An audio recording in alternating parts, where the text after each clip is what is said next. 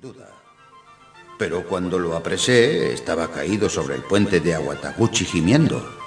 Parecía haber caído del caballo. La hora hacia la primera del con, ayer al caer la noche. La otra vez, cuando se me escapó por poco, llevaba puesto el mismo kimono azul y el mismo sable largo. Esta vez, señor oficial, como usted pudo comprobar, llevaba también arco y flechas. ¿Que la víctima tenía las mismas armas? Entonces no hay dudas. Tajomaru es el asesino porque el arco enfundado en cuero, la aljaba laqueada en negro, 17 flechas con plumas de halcón, todo lo tenía con él. También el caballo era, como usted dijo, un alazán con las crines cortadas. Ser atrapado gracias a este animal era su destino. Con sus largas riendas arrastrándose, el caballo estaba mordisqueando hierbas cerca del puente de piedra en el borde de la carretera. De todos los ladrones que rondan por los caminos de la capital, este Tajomaru es conocido como el más mujeriego. En el otoño del año pasado fueron halladas muertas en la capilla de Píndola del templo Toribe una dama que venía en peregrinación y la joven sirvienta que la acompañaba.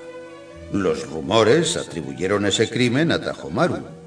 Si es él quien mató a este hombre, es fácil suponer que hizo de la mujer que venía a caballo. No quiero entrometerme donde no me corresponde, señor oficial, pero este aspecto merece ser aclarado. Declaración de una anciana interrogada por el mismo oficial. Sí, es el cadáver de mi yerno. Él no era de la capital, era funcionario del gobierno de la provincia de Oaxaca se llamaba Takeito Kanazawa. Tenía 26 años.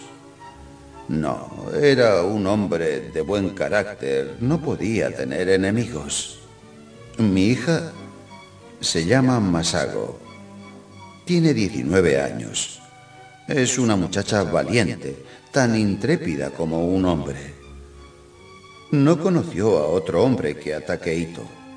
Tiene cutis moreno y un lunar cerca del ángulo externo del ojo izquierdo. Su rostro es pequeño y ovalado. 3. Takehiro había partido ayer con mi hija hacia Wakasa. ¿Quién iba a imaginar que lo esperaba este destino? ¿Dónde está mi hija? Debo resignarme a aceptar la suerte corrida por su marido, pero no puedo evitar sentirme inquieta por la de ella. Se lo suplica una pobre anciana, señor oficial. Investigue, se lo ruego, que fue de mi hija, aunque tenga que arrancar hierba por hierba para encontrarla. ¿Y ese bandolero, cómo se llama? Así, Tajomar. Lo odio. No solamente mató a mi yerno, sino que... Los sollozos ahogaron sus palabras. Confesión de Tajomaru. Sí, yo maté a ese hombre, pero no a la mujer. ¿Que dónde está ella entonces? Yo no sé nada. ¿Qué quieren de mí? Escuchen. Ustedes no podrían arrancarme por medio de torturas, por muy atroces que fueran, lo que ignoro. Y como nada tengo que perder, nada oculto. Ayer, pasado el mediodía, encontré a la pareja. El velo agitado por un golpe de viento descubrió el rostro de la mujer. Sí, solo por un instante. Un segundo después ya no lo veía. La brevedad de esta visión fue causa tal vez de que esa cara me pareciese tan hermosa como la de Bosacho. Repentinamente decidí apoderarme de la mujer, aunque tuviese que matar a su acompañante. ¿Qué? Matar a un hombre no es cosa tan importante como ustedes creen. El rapto de una mujer implica necesariamente la muerte de su compañero.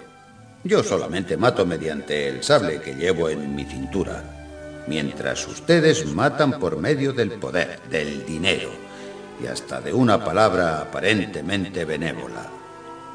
Cuando matan ustedes, la sangre no corre, la víctima continúa viviendo pero no la han matado menos.